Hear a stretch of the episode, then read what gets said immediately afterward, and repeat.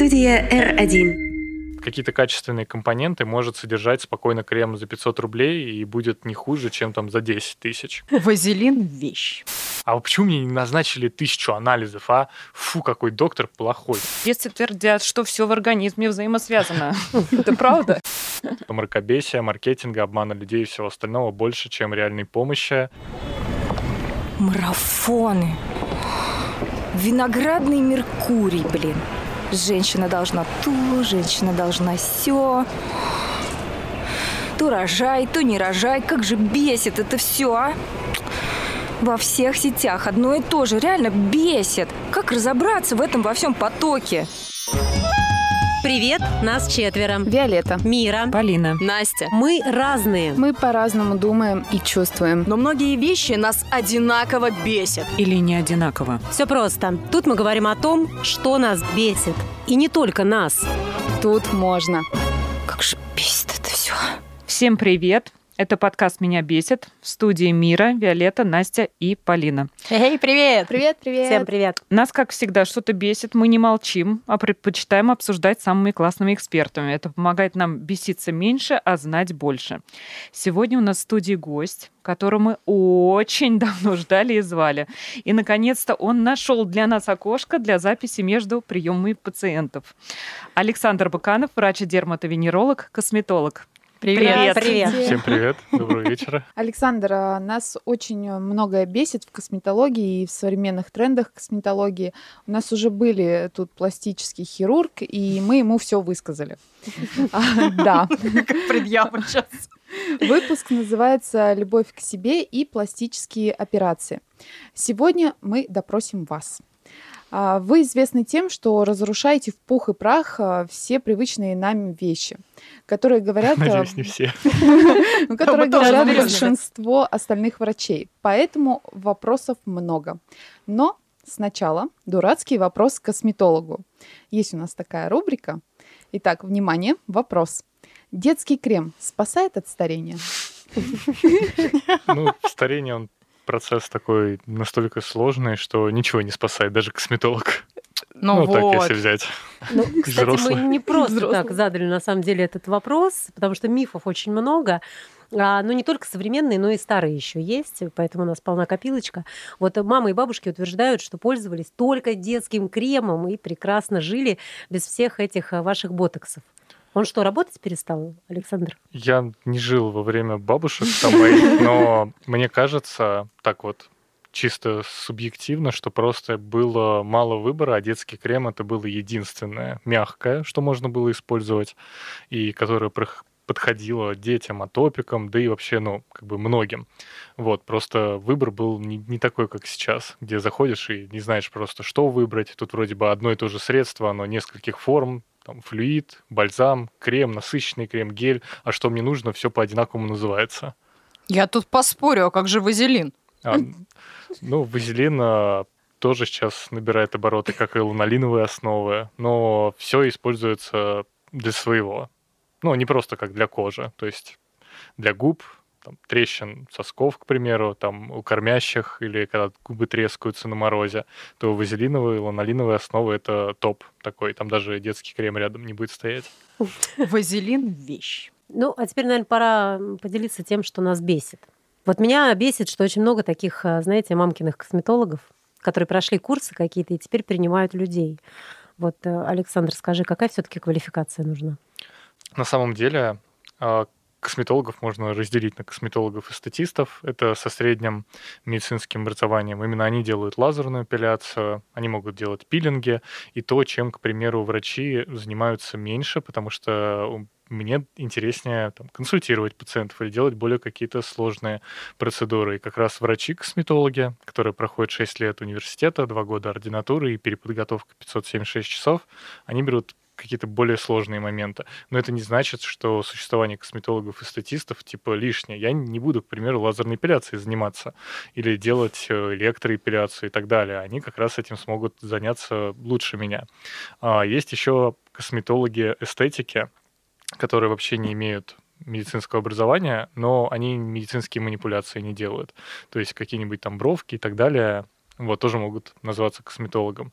Но по поводу развелось, здесь очень сложно как-то прокомментировать адекватно, потому что контроля какого-то пока не существует, и людей часто обманывают, выдают себя за других, пишут в социальных сетях доктор, на самом деле там, допустим, будет медицинская сестра, которая даже курсов никаких не прошла, просто насмотрелась каких-нибудь YouTube-видосов, и в целях какой-то, в том числе наживы, уже работает. Вот. А меня бесит э, та история, что кругом сейчас очень много информации. На самом деле входит очень много разных препаратов, аппаратов процедур, э, средства от всего, чего только можно и нельзя. И вроде и советы-то как бы дельные, да, но они противоречат друг другу. И вот ты пытаешься разобраться в этом, а мне кажется, наоборот, как в болоте утопаешь. Вот что со всей этой информацией делать-то? Это очень большая, на самом деле, проблема, потому что даже если взять квалифицированных врачей, часто такое бывает, что они говорят разное, и люди приходят к одному дерматологу, другому, а все разные говорят. Но, допустим, мы соберем 100 врачей в одной комнате, каждый скажет разное, а как понять, кто прав?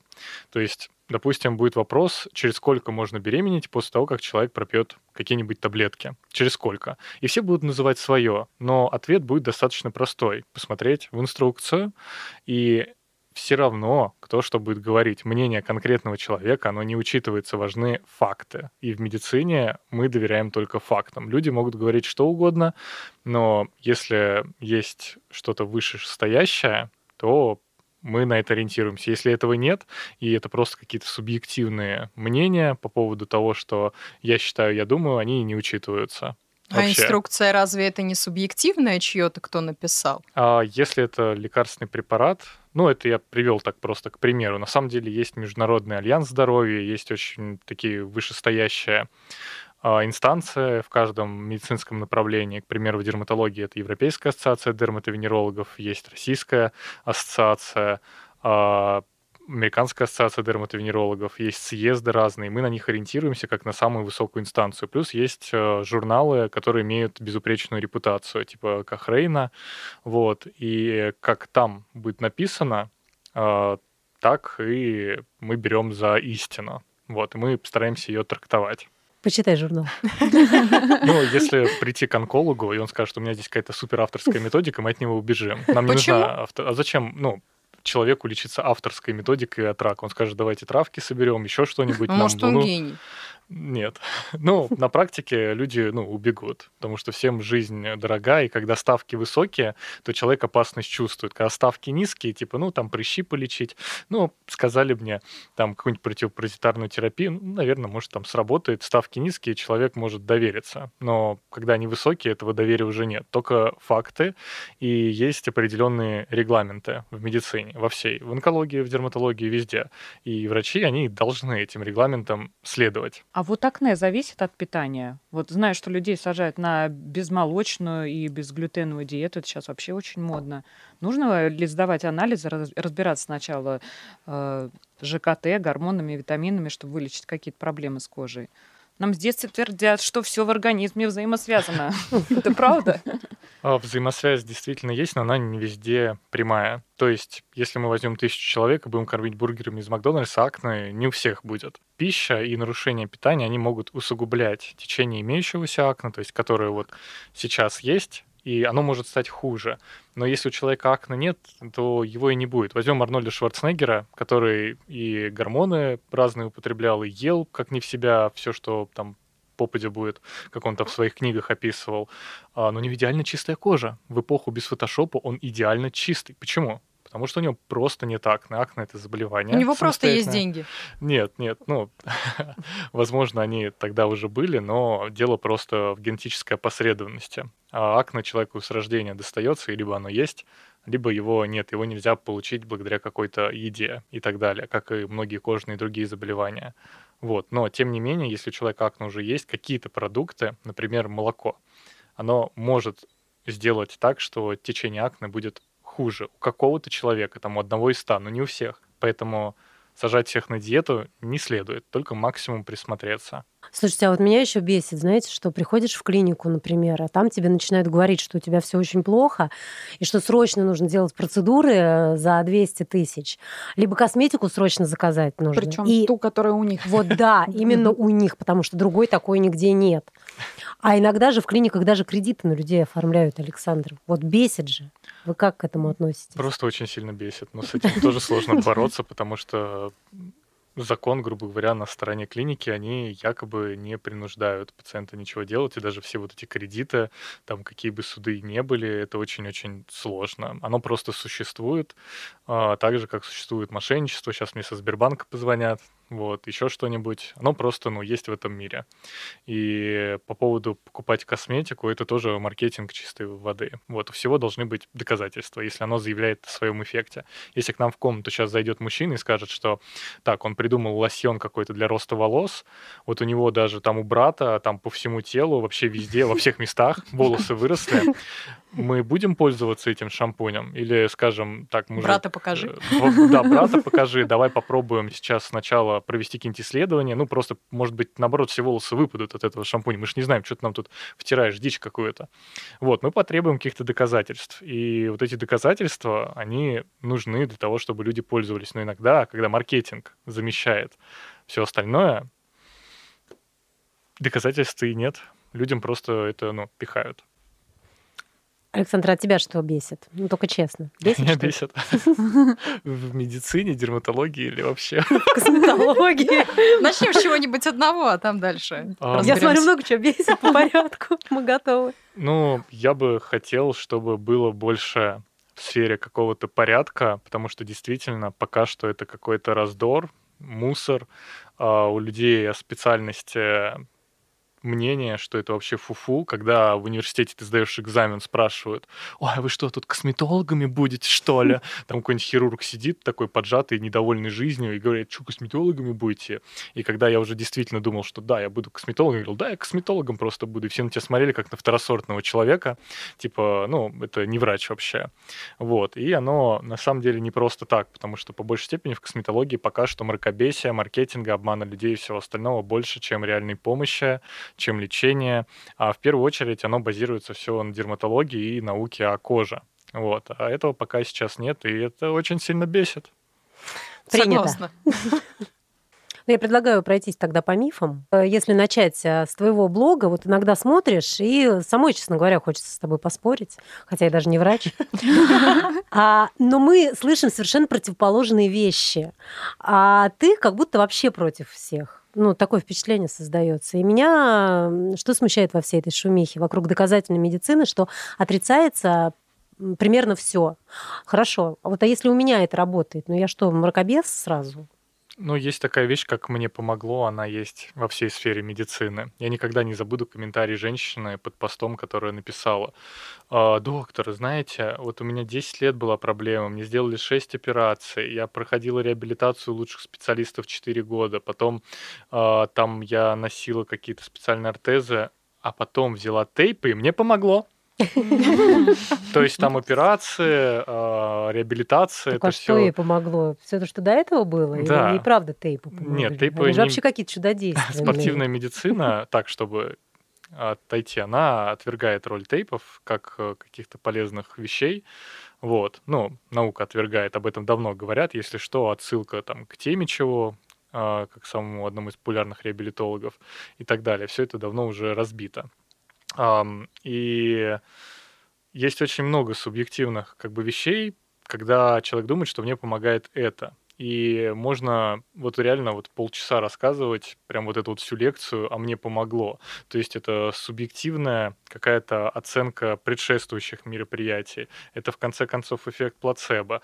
А, Чаще всего также это вещи, которые человек делает параллельно. Например, человек хочет сбросить вес, начинает есть какие-то БАДы и думает, что ему помогает. Но человек уже полгода тренируется, следит там за питанием. Просто вот именно сейчас оно начало вот потихонечку вот это все приносить пользу. Совпадает со временем приема БАДов, и человек думает, что БАД помогает, на самом деле это он молодец и так далее.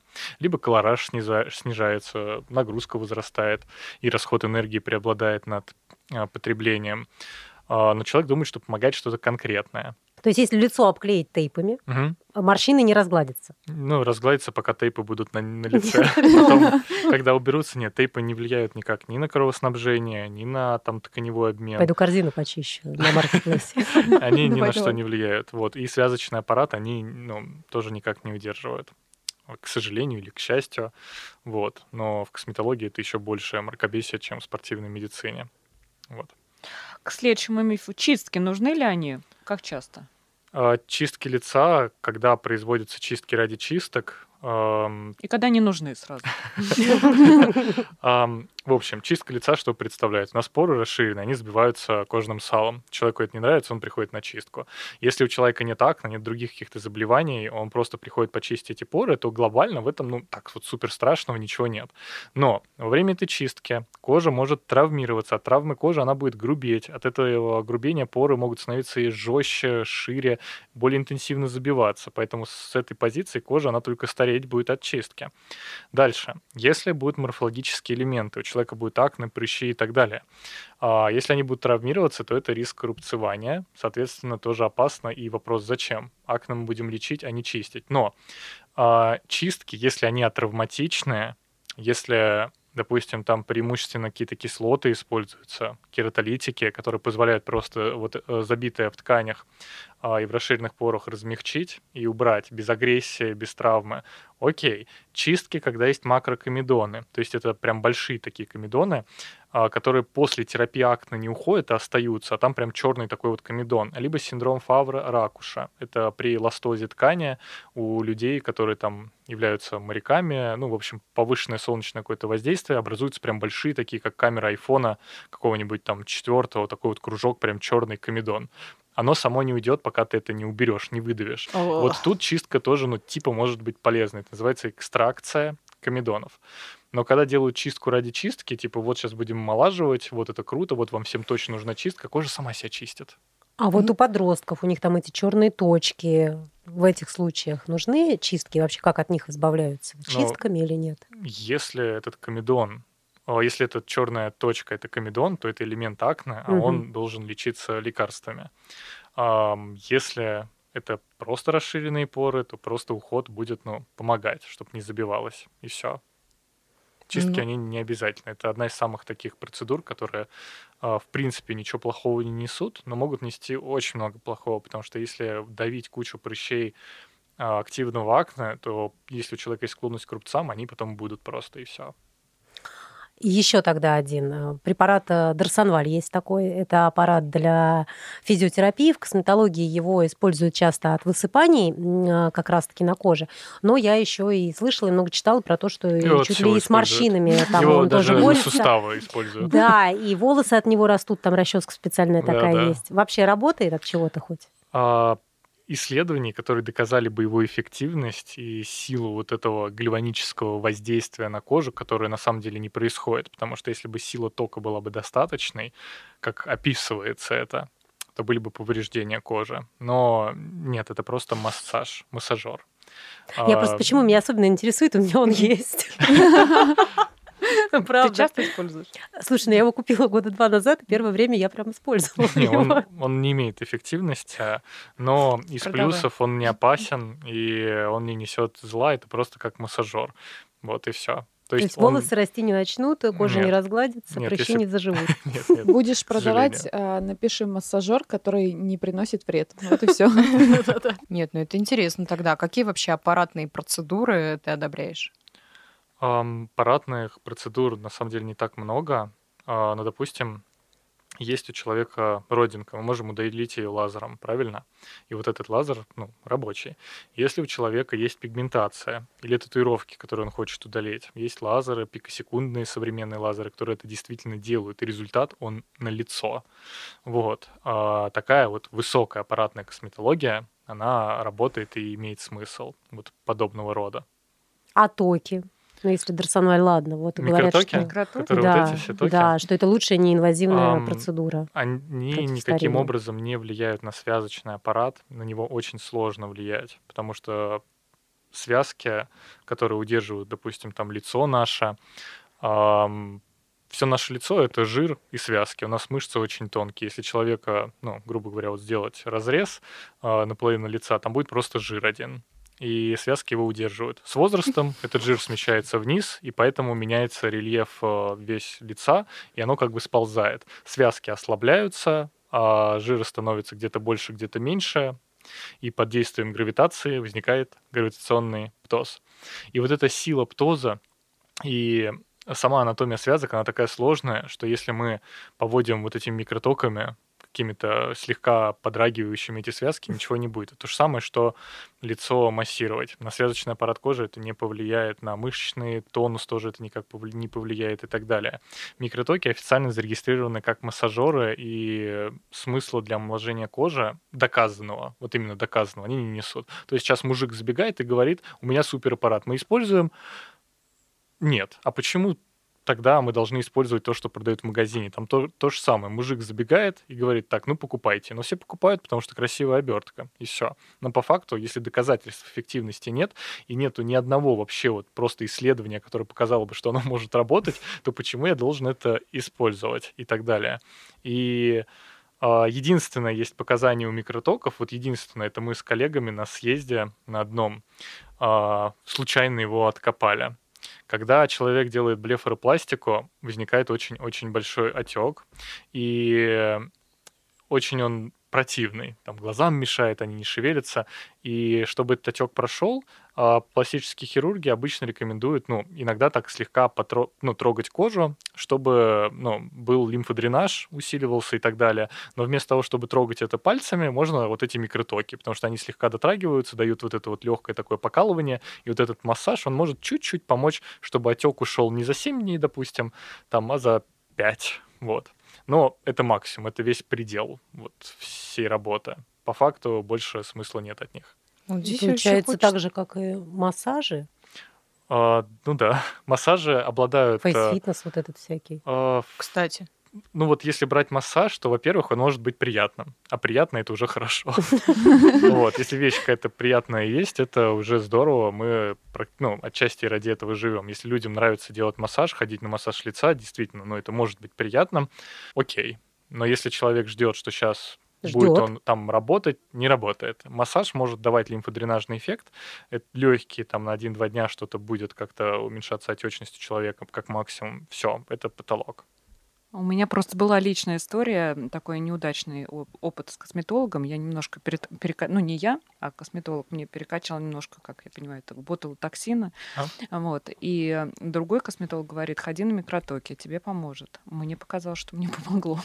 Um, если... Ну, это, видимо, эффект массажа. Um, ну, когда мы говорим про ботулотоксин, то это препарат, который встраивается в рецепторное ну, поле и блокирует нервно-мышечную передачу. Но любое нагревание, любое нагревание, этот ботулотоксин будет либо разрушать, либо не давать ему встраиваться в течение, там, особенно первых двух-трех недель.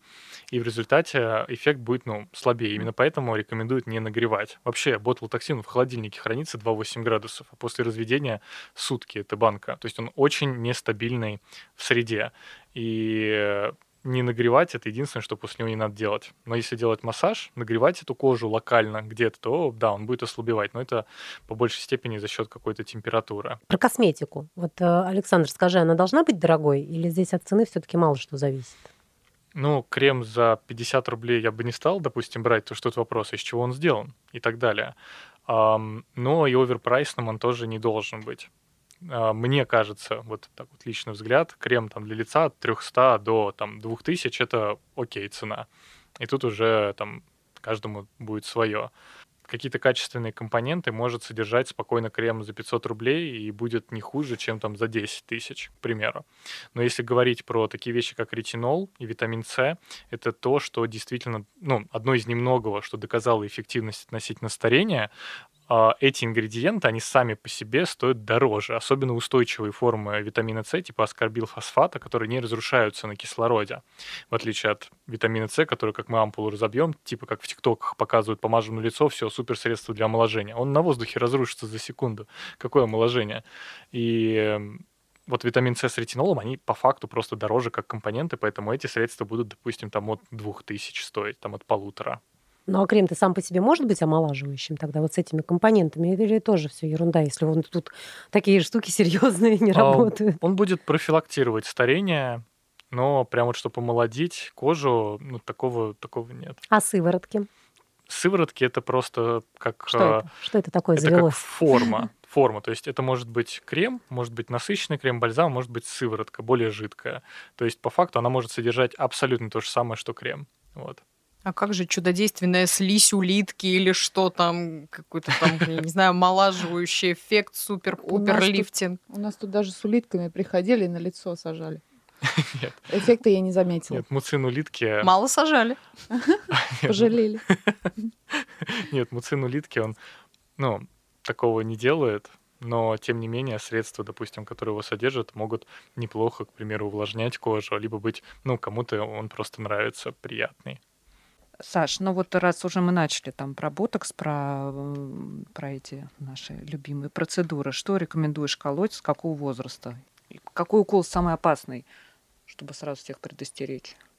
Возраст имеет больше вторичное значение, а, потому что мы смотрим на клинические особенности самого человека. Я видел людей, которым ботокс, допустим, ну, вообще не показан, потому что у них мимика настолько, допустим, низкая, и морщины не заламываются. Ну, просто, ну, не нужен человеку он. Поэтому мы смотрим на клинические какие-то особенности. А видел девушек, у которых в 22 уже заломы есть, и ты смотришь и понимаешь, что заломов будет еще больше в 30-45 лет. И ботулотоксин, он может эти заломы профилактировать. Ботокс — это препарат, который работает как профилактика образования статических заломов путем расслабления чрезмерной активности мимики. Но ни больше, ни меньше, никаких чудес он не делает. И если бы не ботулотоксин, косметологии бы не существовало, потому что он первый, кто вот так вот появился, ты чуть-чуть где-то ввел, и оно реально работает по-настоящему. И мы смотрим на Анджелину Джоли и Брэд Питта. А Брэд Питт не делает ботулотоксин, потому что у него мужской паттерн старения, ему он не нужен, его он будет э, давать ему больше женоподобности какой-то, он не хочет ее. У него Я, кстати, не мужской знала, красивый лоб. Что да. он не делает? Не, у него он, он не делает, по нему ну, оно видно. Ам, а вот Анджелина Джоли делает, и ей оно идет. У нее хороший лоб, гладкий, красивый. а у нее нету каких-то заломов вокруг глаз. Ей, ей так хорошо. И оно безопасно. Ботулотоксин один из самых безопасных препаратов, поэтому его я бы поставил на первое место. А еще он работает как профилактатор. На второе место можно поставить гиалуроновую кислоту и препараты с ней связанные, которые можно использовать либо как филлеры, чтобы дать где-то объем, чтобы дать тонус связкам, когда он вводится как филлер, либо как биоревитализация, когда она распределяется по лицу, увлажняет, может делать бланшинг морщин, то есть если морщина внутри кожная уже образовалась, можно ее подколоть, она разглаживается. Вот, это все безопасно. А, вот, то есть 2Б. Ботулотоксин и Б биоревитализация. Две самые такие популярные процедуры. А уже вторично косметологию можно разделить на работу с объемами а, и аппаратную косметологию, когда нужно удалять пигментацию, работать с пигментацией, когда там заниматься удалением каких-нибудь там бородавок, новообразований, родинок, Ам, либо процедуры, которые направлены на рельеф кожи по типу игольчатого РФ, который очень активно и хорошо уплотняет кожный лоскут и является золотым стандартом терапии атрофических рубцов. Это после акне, после ветрянки. Ам, ну, потом там иногда делают лазерную шлифовку более агрессивную, но это опять-таки к лазерам относится. Вот у нас будет вопрос обязательно. Хорошо. Вот, а так, э, да, наверное, ботулотоксин биоревитализация такие вот две процедуры очень простые, но реально, которые могут быть полезны, и их можно рассматривать после 25-30 лет. Давай тогда сразу ответим тем, кто против э, ботокса, а, кто массирует себя до безобразия и говорит, что вот калите, калите, потом как все возьмет и, и объяснит яд. так. Да. Ну, ботулотоксин действительно яд, причем один из самых сильных в мире. Но правда в том, что человек сам выбирает, использовать ему ботокс, не использовать. Мы эту жизнь живем сами один раз, и кто-то хочет, кто-то не хочет. Ну и ладно. Так объяснит или не объяснит? Не объяснит. Нет, не объяснит.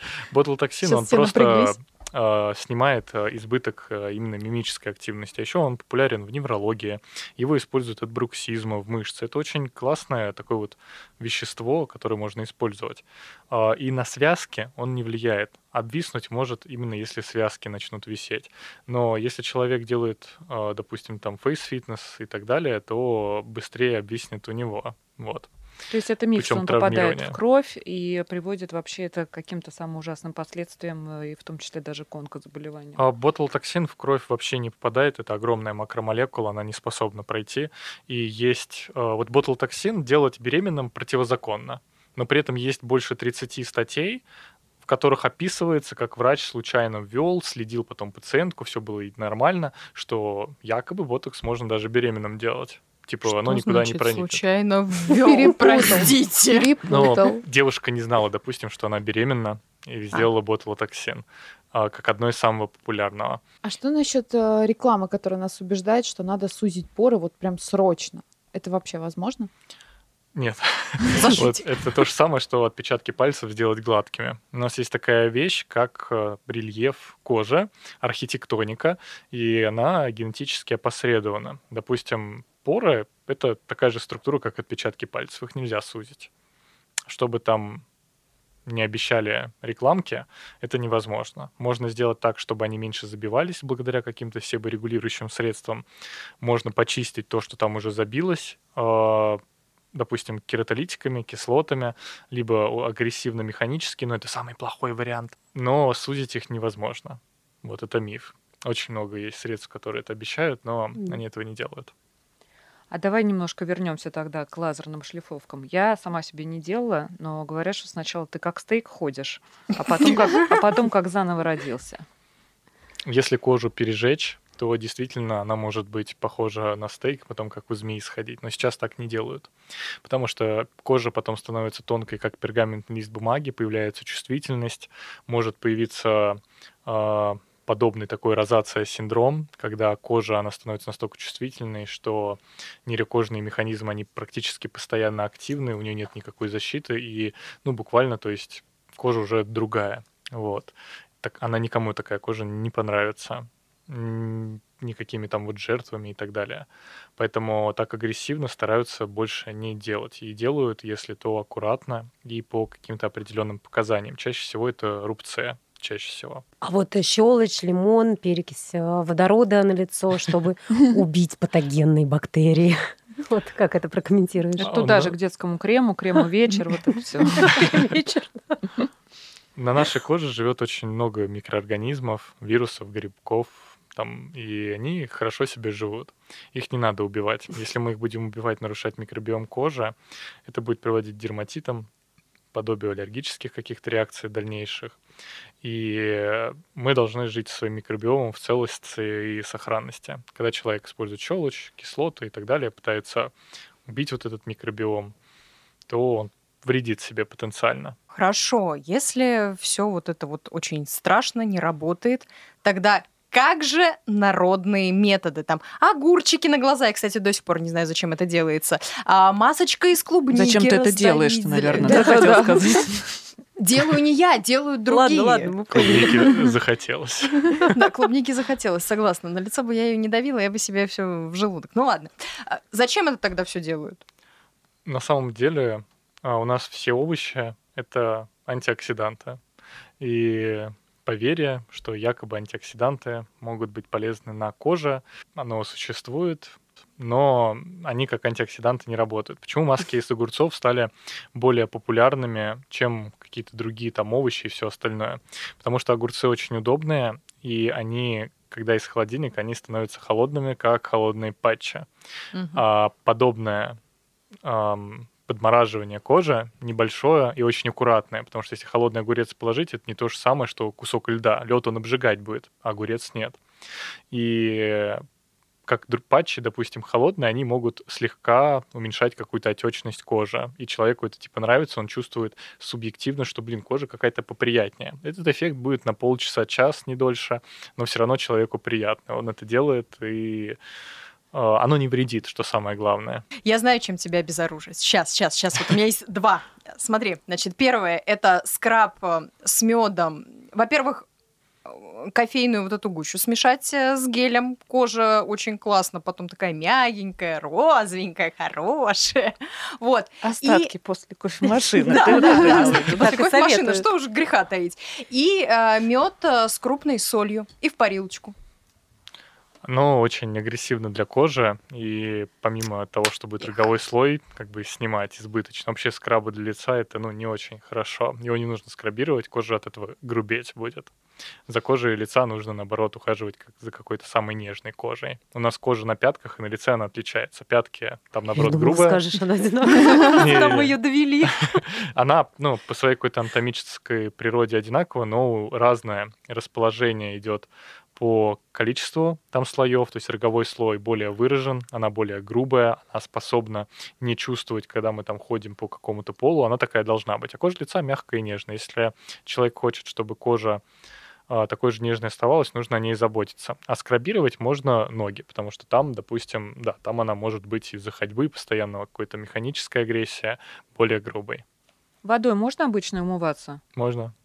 То есть не только тониками, как Нет, нет, можно mm-hmm. просто водой э, спокойно. Тут просто вопрос в том, нужно ли что-то смывать. Если человек наносит какие-то кремчики увлажняющие, там, средства с ретинолом на ночь, то утром желательно использовать какое-то средство для очищения.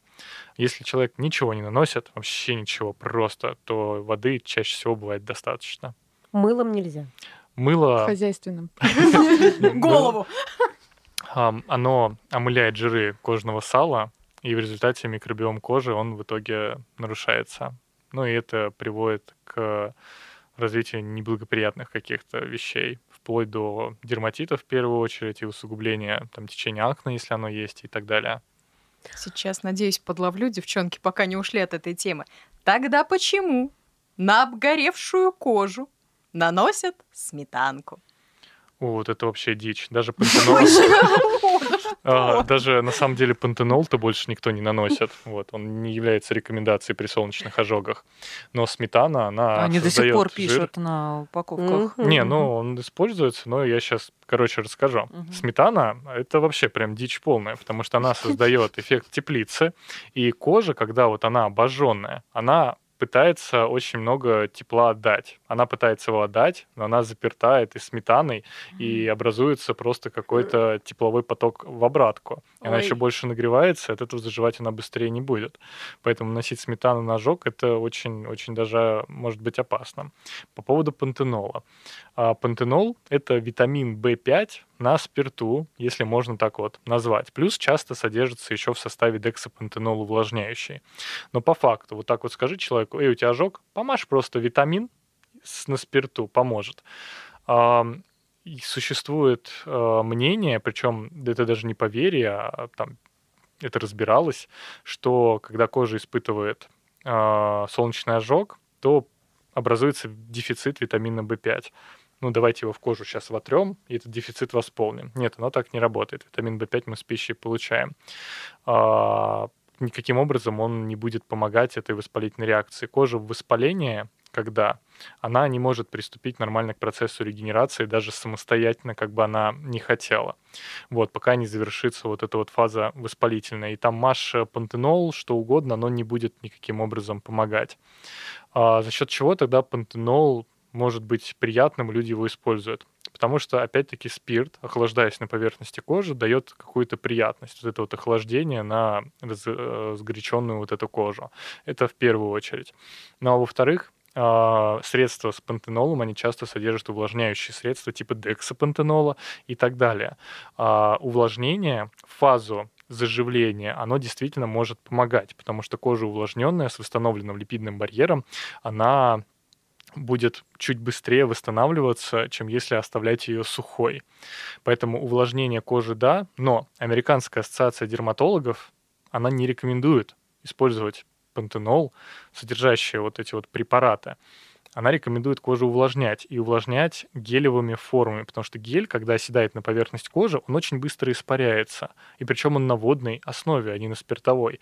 Поэтому в Таиланде, да и вообще во всех вот этих вот странах, где люди алоэ. часто обгорают, именно так. Mm. Гель на основе алоэ. И Американская ассоциация дерматологов тоже приводит его в пример, как средство от ожогов, но не злосчастный пантенол, потому что сам пантенол не является средством, нигде он там не зарегистрирован, доказанной эффективности у него нет. А когда его продают, и он вместе с увлажняющими компонентами, то именно увлажняющие компоненты работают. А что с СПФ? Um, вот это вот вообще что, раздутая история или как? Нет, SPF это один из трех китов заботы о коже. Это очень классное средство. И э, в прошлом, по-моему, году в Австралии там сколько-то сотен человек вышли голые на пляж в своем манифесте. Люди пользуйтесь SPF, потому что там очень большой онкологический риск, и много людей погибает от рака кожи. Вот. Э, SPF спасает. Причем SPF э, можно использовать как детям, так и взрослым. Оно действительно ну, работает и работает хорошо не токсичны эти крема, как э, говорят некоторые. Ну, лет 40 назад... Что мы весь океан уже засорили, когда а, ходим туда все намазанные. Нет, нет, оно, может быть, для океана оно действительно не очень, но это как капля в море буквальном смысле. Если мы хотим заботиться об экологии, есть намного больше других вещей, там, связанные там, и с добычей нефти, и с переработкой разных веществ. Поэтому людям, которые ну, заботятся о том, что крем попадает в море, лучше перенаправить свою энергию в более полезное и эффективное русло. А вот SPF действительно людей спасает от рака кожи очень-очень сильно. Если посмотреть статистику там лет 70 назад и сейчас, то она будет очень-очень сильно разниться. И нет, он не вреден, даже Uh, ну, наоборот, можно даже uh, химические фильтры современные даже и не смывать особо, просто мазать слой на слой, потому что они ни в какие токсические продукты не преобразуются. Вот, это миф, что якобы химический фильтр а, потом становится там вредным для кожи. Нет. Да, он поглощает фотоны света, да, он преобразует эту энергию в энергию тепла, но он не перегревает кожу, и человек это даже, ну, как бы особо не почувствует. А зимой ты тоже советуешь использовать? А вот наш, нужно, наша зима, классическая. Нужно ориентироваться на ультрафиолетовый индекс. Вот. Если ультрафиолетовый индекс 3 и выше, включая 3, либо так поставить больше двух, то мы должны использовать SPF. Если низкий, то нет. Индекс, э, я сейчас расскажу, что он есть э, на самом деле в приложениях э, погоды в каждом телефоне, угу. если просто да, кто вообще, не знал. в любом телефоне вместе там с температурой он есть, это очень-очень удобно. В психосоматику ты не веришь, да? Ведь Акне, ты знал, что это когда ты мать не простил? Да, неразрешенная с матерью ситуация, отрицание внешнего мира и так далее, и так далее.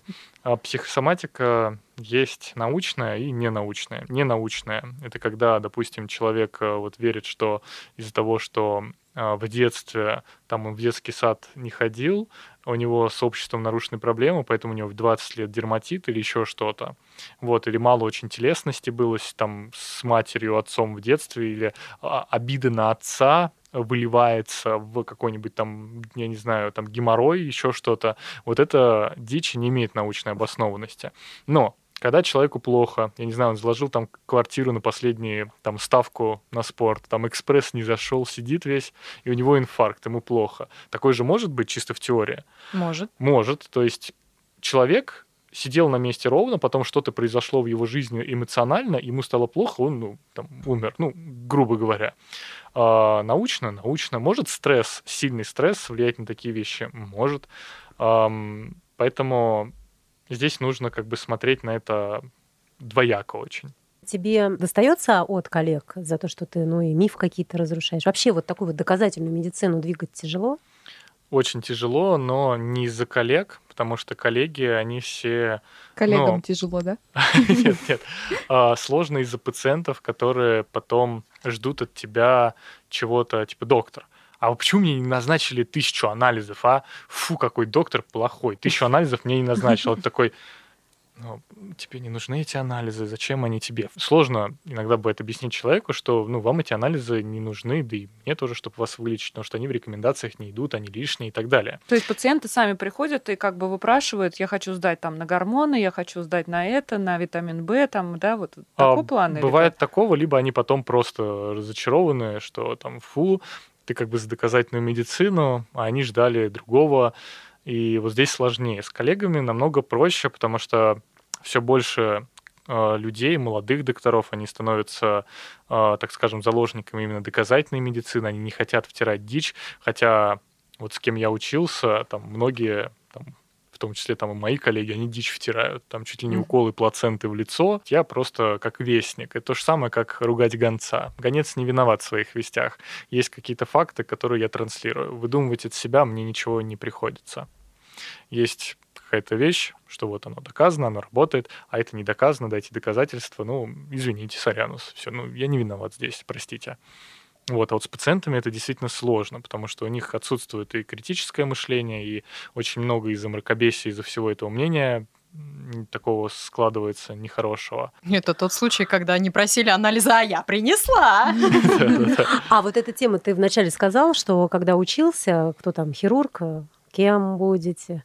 Косметолога. Да. Сейчас вот это как-то есть такое, то, что мужчина, косметолог. Конечно, или, да? еще как. А это, это от прослеживается. От э, пациентов, клиентов, Нет, а, от коллег? Вот, кстати, пациентам все равно, там, мужчина ты или женщина вообще. Но по статистике, вот, в дерматовенерологии и косметологии девушек, конечно, намного больше. Преподаватели в университете некоторые к всей среде, типа дерматология, косметология, они относятся как сквозь пальцы. Типа вот там моя хирургия, это, да, я, я бог, там, синдром бога у человека.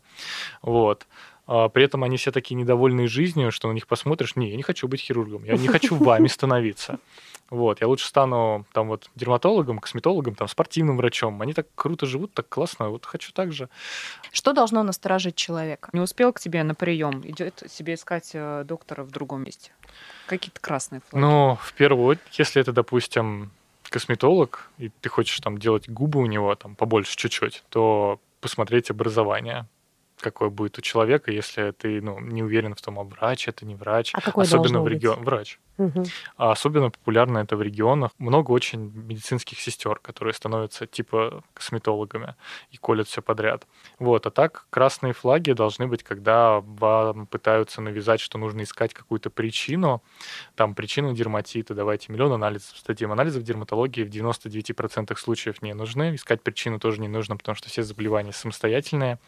И они все имеют свое научное объяснение, откуда они там приходят и так далее.